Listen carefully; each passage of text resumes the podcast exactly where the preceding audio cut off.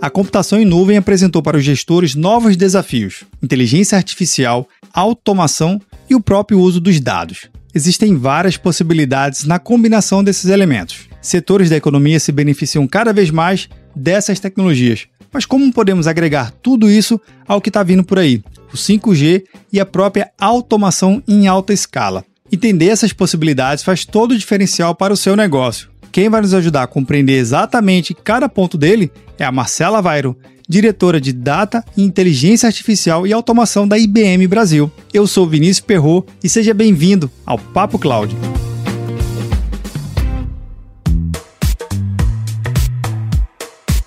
Enquanto você ouve o nosso episódio, que tal deixar um comentário e uma avaliação no seu agregador preferido? Assim, podemos saber se você tem gostado de cada programa e podemos melhorar mais e mais.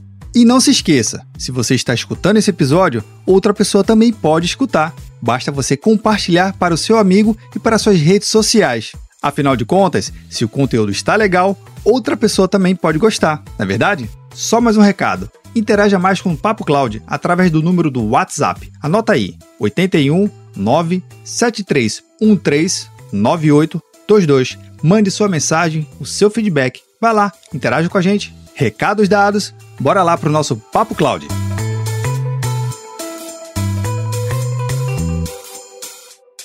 Para esse bate-papo aqui, eu conto com a Marcela Vairo. Marcela, seja muito bem-vinda ao Papo Cloud. Obrigada. Marcela, é, antes de a gente começar o nosso bate-papo, se apresenta para a nossa audiência, para quem está nos acompanhando. Vamos lá, então eu sou a Marcela, eu estou há 23 anos na IBM, desde que eu me formei, ou seja, 23 anos aí no mercado de tecnologia, eu sou formada em engenharia de produção, aqui em São Paulo pela Poli, e na IBM eu passei por várias áreas, sempre dentro dessa parte de tecnologia e software. Então eu comecei aí como uma trainee de marketing, numa época até que foi super interessante, em que a gente estava é, trazendo a tecnologia do Via Voice, que era um produto de reconhecimento de voz, em que a gente conseguia ditar textos aí para o computador. É, passei pela área de parcerias, de ecossistema, pela área de vendas, e no ano passado eu estava pela primeira vez na América Latina, responsável pela área de dados e analíticos, e esse ano eu estou de volta aqui no Brasil. Eu tenho é, responsabilidade pela área de vendas de dados, automação e inteligência artificial aqui na IBM Brasil. Olha aí que interessante, é uma carreira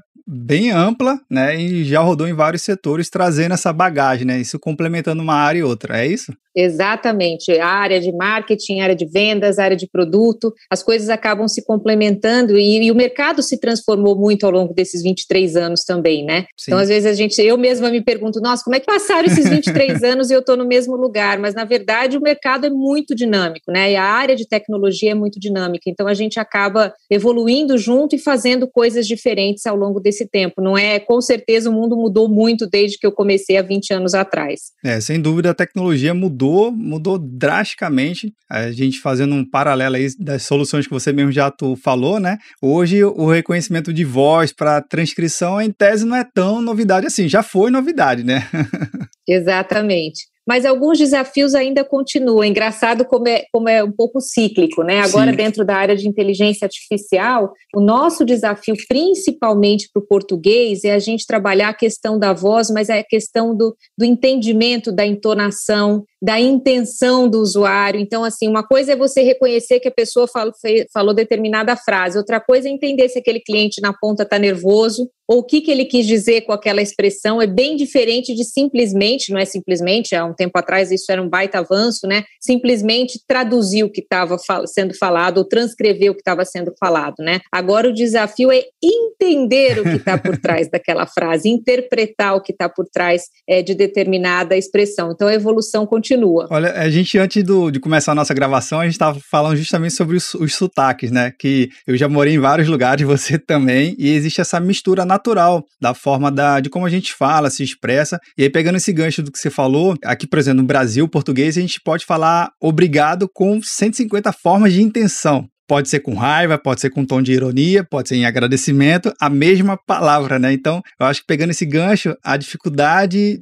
o desafio, né, de ter essa transcrição e incluir um sentimento aí é justamente por conta da nossa particularidade de se comunicar. É isso que você está falando? Exatamente. Tem essa questão do sotaque. Eu lembro que na, na época lá do Via Voice, uma das, das primeiras coisas que a gente teve que fazer foi coletar vozes do Brasil inteiro, sotaques do Brasil inteiro para estar tá preparado. Mas vai muito além de entender só o sotaque, é entender as expressões, os regionalismos. Então, por exemplo, a gente tem um caso interessante que é o manual cognitivo da Volkswagen. E quando a gente estava desenvolvendo esse manual do carro com eles, a gente descobriu que, sei lá, tem mais de 10 formas de se falar step, na hora que você quiser trocar o pneu do carro, por exemplo. Então, por indústria também, quando a gente começa a pensar é, em, em, indústria, setor bancário, em, em, varejo, setor automotivo, dentro das indústrias existem formas diferentes de se falar determinada coisa e, e a tecnologia tem que estar preparada para isso, né? Para entender essas maneiras diferentes com as quais as pessoas se expressam. É, realmente são as particularidades dentro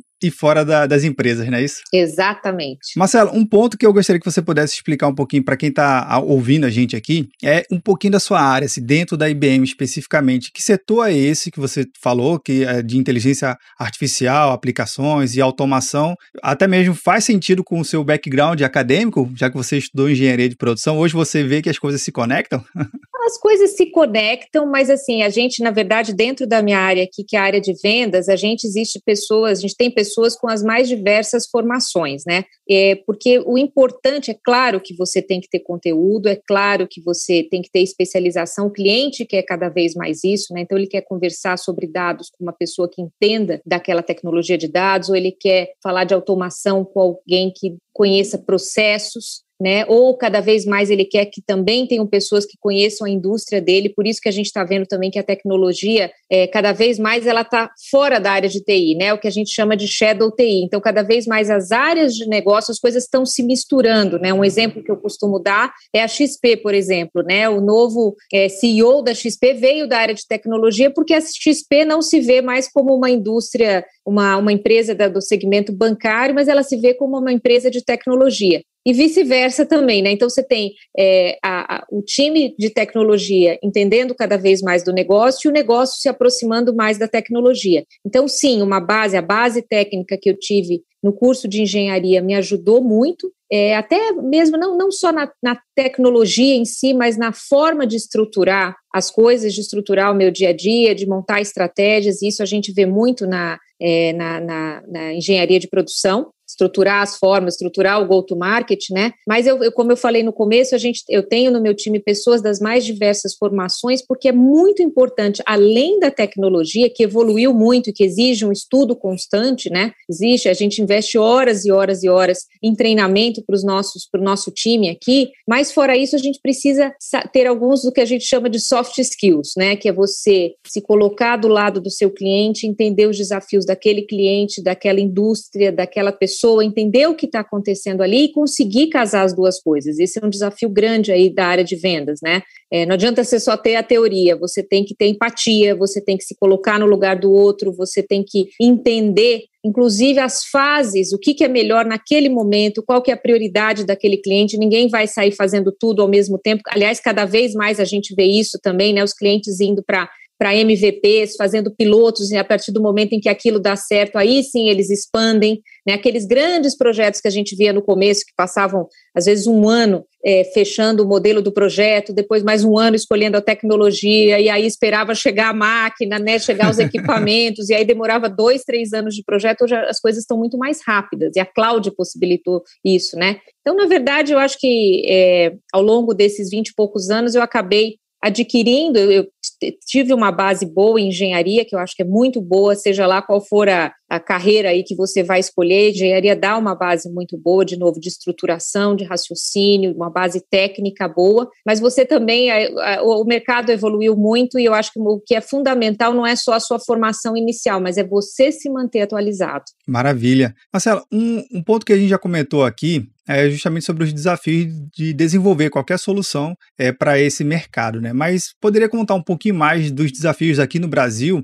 não somente a, a que a gente já comentou, né, do sotaque, mas quando a gente fala de inteligência artificial, de automação, como é que você tem visto e acompanhado desafios e oportunidades aqui na nossa região? Falando especificamente do Brasil, grande desafio, eu acho que não é só no Brasil, mas aqui é fato e está em todos os segmentos de empresa, é a questão da mão de obra qualificada. Então, por mais a gente tem um gap muito grande, né, tem uma falta muito grande de profissionais que conheçam inteligência artificial, que conheçam cloud, que conheçam cybersecurity, a parte de segurança, que também é uma tendência grande, né? A partir do momento em que tudo está digital, é, a segurança é fundamental, a cloud é fundamental e o trabalho com dados é super importante também. Então, eu diria que no Brasil, além dessa questão do idioma, ou seja, não adianta eu pegar a tecnologia de inteligência artificial lá de fora e simplesmente trazer para cá, essa questão da customização da linguagem, de entender muito os sotaques, é um desafio para a inteligência artificial especificamente aqui no Brasil, e tem uma série aí de,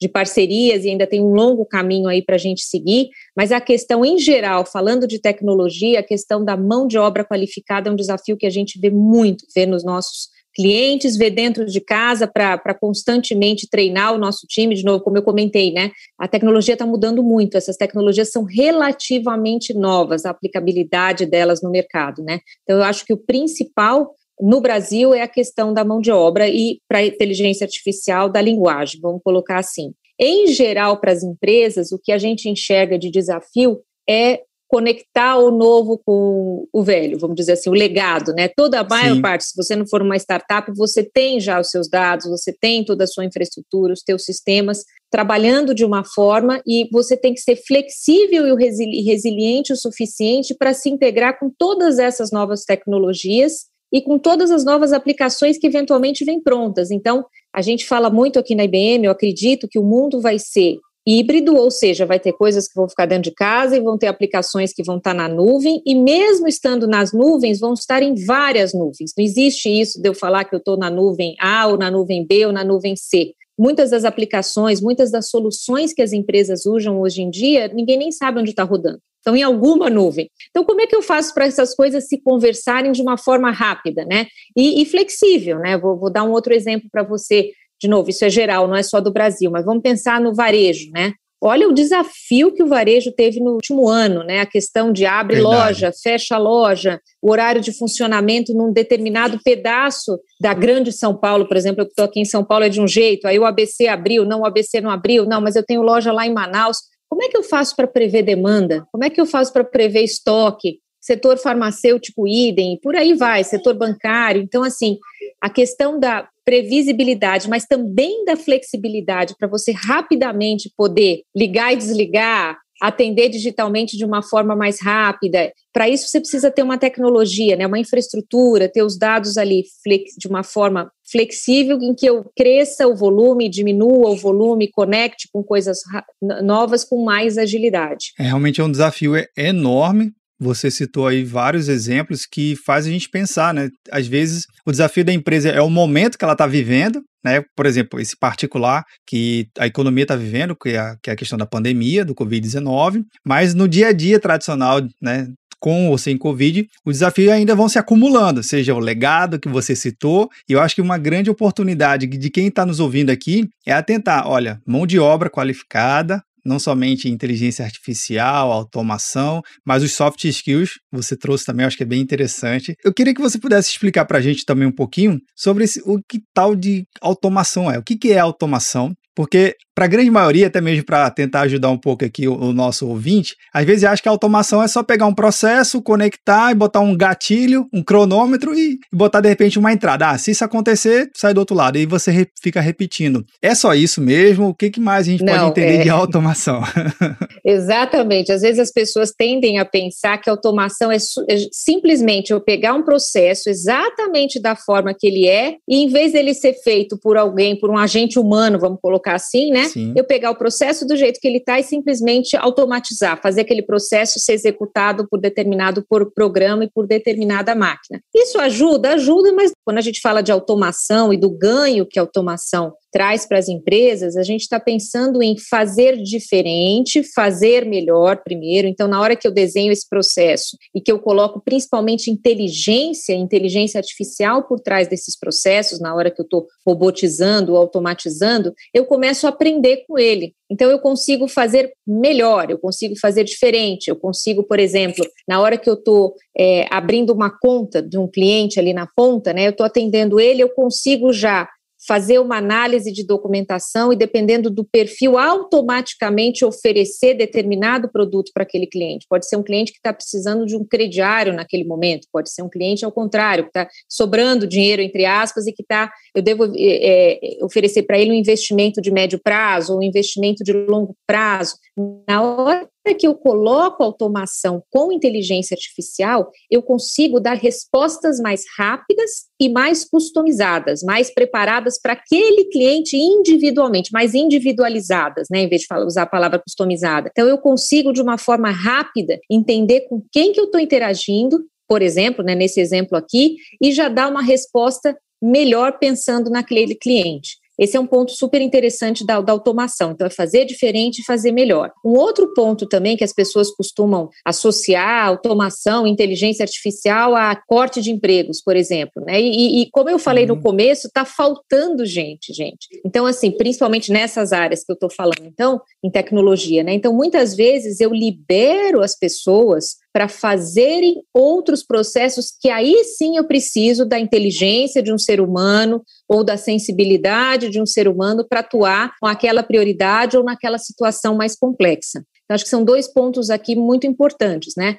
Primeiro é, é eu liberar a força de trabalho para fazer outras atividades que realmente dependam é, de, uma, de uma humanização, vamos colocar assim, em todos os aspectos, né? E eu conseguir ser mais produtivo e eu conseguir ser ter um diferencial, atender meu cliente melhor e ter um diferencial também. A gente tem uma série de pesquisas aí do IDC, por exemplo, você comentou de, estava falando antes, né, de dados aqui, e o IDC fala que as empresas que, que investirem em inteligência artificial aí até 2024 vão ser 50 vão responder 50% mais rápido às demandas do mercado. E aí, quando eu falo demanda, não é só compra e venda, mas é demandas, às vezes, até de regulamentação, é, demanda de produtividade, enfim, vão ser 50% mais rápidas e até 2025 vão ser 100% mais produtivas. E aí, produtivas, de novo, em todos os aspectos é, fazer mais, fazer melhor, responder mais rápido, por exemplo, a gente falou de segurança, é uma aplicação,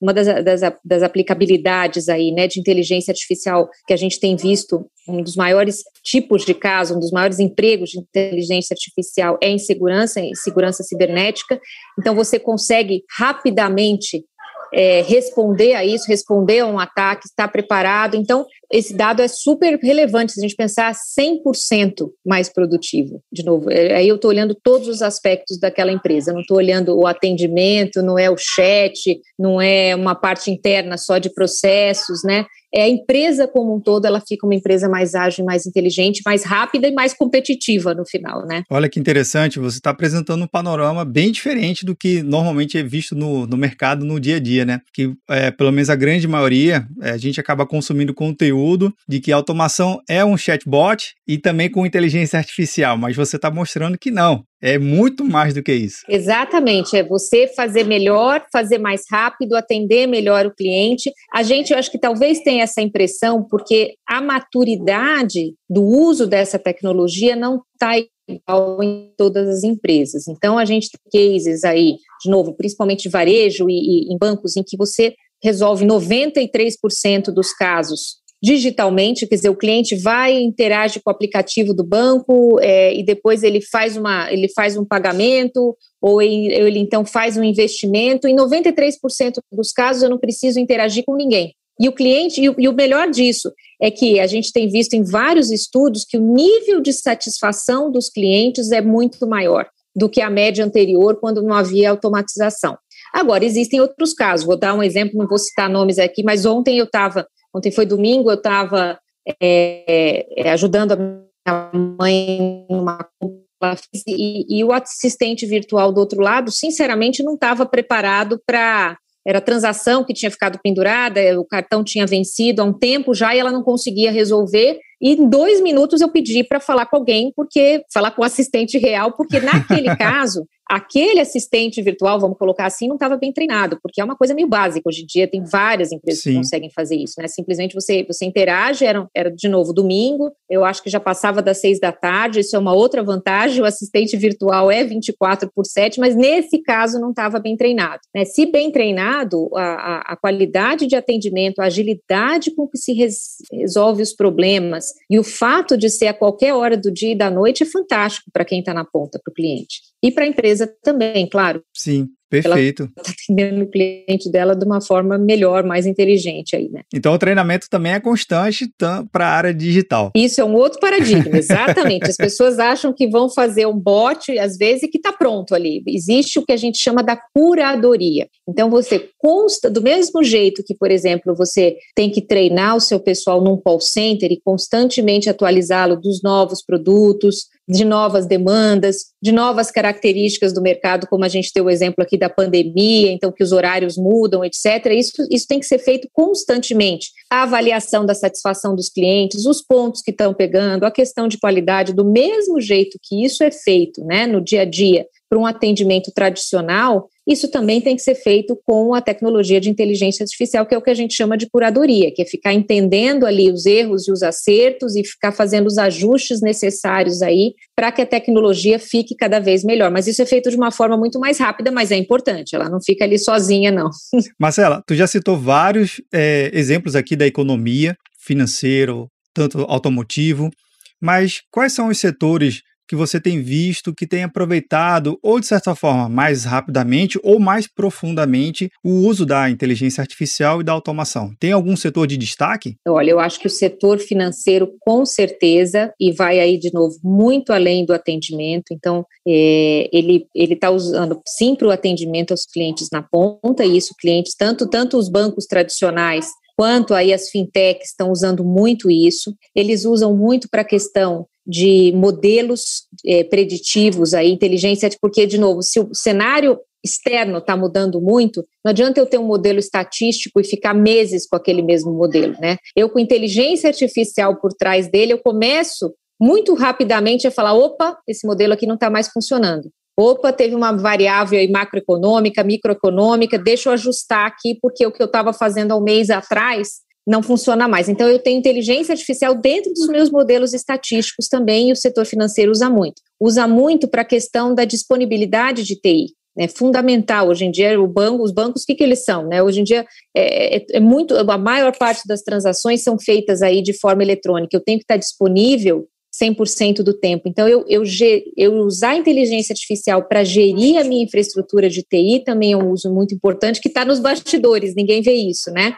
E a questão da segurança também, que é fundamental. Tanto a segurança dos meus sistemas, mas a segurança, a questão de fraude, por exemplo. Né? A gente tem casos de uso de inteligência artificial. Na hora que eu estou passando um cartão, na hora se eu e tem que ser tudo muito rápido, né? Se eu consigo ali na hora detectar que aquele não é o padrão daquele usuário, eu consigo interromper a transação antes que ela aconteça. Então, inteligência artificial usado muito também na questão, aí estou saindo só dos bancos, né, mas do segmento financeiro como um todo. Varejo tem usado muito e também muito além do, do atendimento, né, é, tem usado também para o que a gente chama da, em inglês, a next best offering. Então, você está navegando num, num site, no e-commerce e, e no comércio eletrônico e, de repente, você quer para aquele cliente qual, se ele comprou A, o que, que você tem para oferecer, ou se ele navegou por determinado produto, que outro produto nesse, poderia ser do interesse dele também. Então, tem muita inteligência artificial sendo utilizada aí nas fábricas aí mais com machine learning também, e tem uma tendência, isso vai crescer muito. O uso de tecno, dessa tecnologia mais do que dobrou no ano passado com a pandemia, as empresas foram forçadas aí a serem mais digitais, né? Mas a gente ainda tem um potencial enorme pela frente. Na hora que a gente pensa, por exemplo, que todos, que, que, que na agricultura, por exemplo, que é uma, uma indústria super importante aqui para o Brasil, né?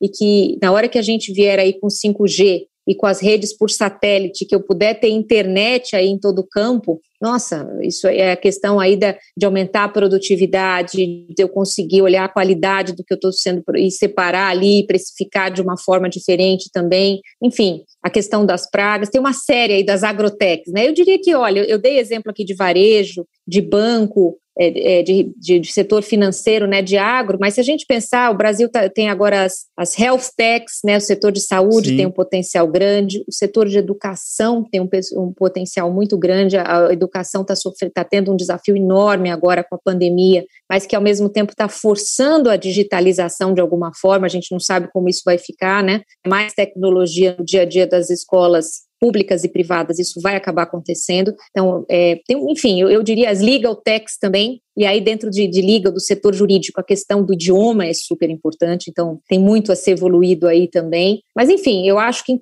todos os setores, os que eu vejo mais, mais, assim, avançados hoje é o setor financeiro e o setor de varejo, mas eu vejo potencial para todos eles e eu acho que todas essas techs, agrotechs, healthtechs, edu, educatechs, todas elas mostram esse potencial e mostram o que está acontecendo na realidade, né? Verdade. O que não falta são as startups e seus segmentos tentando, de certa forma, incorporar já, na, já no nascimento, né, o uso dessas tecnologias que vem revolucionando muito o mercado. Exatamente.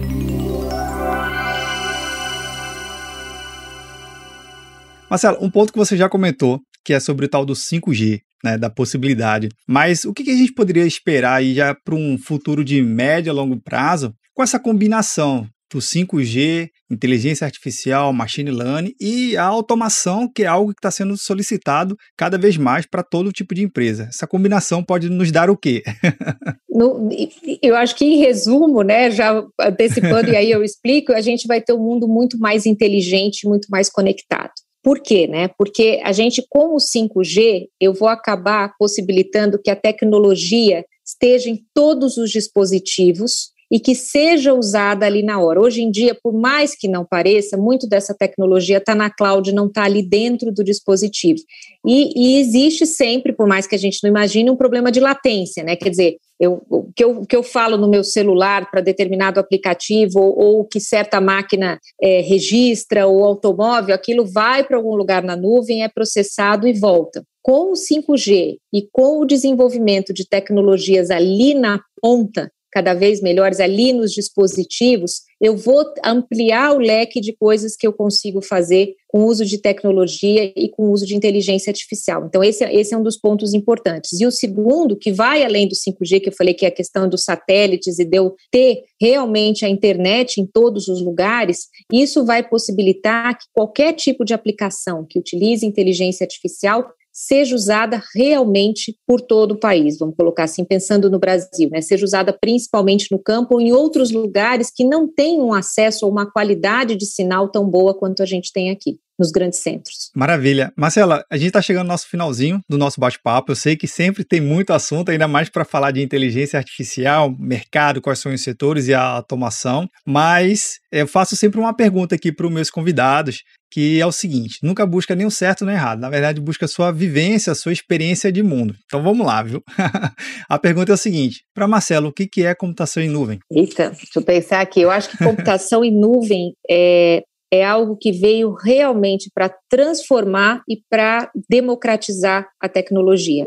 O, eu, eu, comentei no começo, né, do, do, de tudo que mudou nesses 20 anos, mas eu, eu acho que o grande salto aí foi dado pela computação em nuvem. Quando a gente levou a computação para a nuvem, a gente possibilitou que qualquer estudante ou qualquer empresário de uma startup tivesse acesso a tudo que tem de novo, até quanto computing hoje em dia, a tudo que tem de novo através da nuvem. E com isso você acelera a criatividade, você democratiza o acesso, você consegue criar muito mais coisas, você descentralizou o uso da tecnologia. Hoje em dia, qualquer um, desde, claro, tenha o conhecimento, tenha, e, através da nuvem, tem acesso às melhores tecnologias e pode criar coisas novas. Então, ele democratizou e acelerou muito o uso da tecnologia no dia a dia das pessoas e no uso das empresas. Se for pensar assim, o que, que é cloud, para mim, cloud é nuvem, né? É aceleração e democratização do uso da tecnologia. Maravilha, Marcela. Eu queria muito agradecer a sua participação aqui no, no Papo Cloud e fica meu convite para um, uma próxima oportunidade.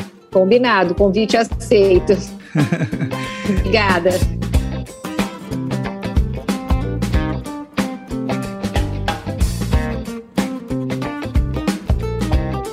E aí, o que você achou do bate-papo? A Marcela Vairo explicou no detalhe qual a importância e o impacto real da automação em alta escala. Se você pegou algum insight aqui do nosso episódio, então comenta lá no nosso grupo do Telegram, bit.ly barra Telegram. Quer mandar uma mensagem aqui no nosso WhatsApp? Então anota aí, 81 9 7313 9822. E aí, tá na nuvem?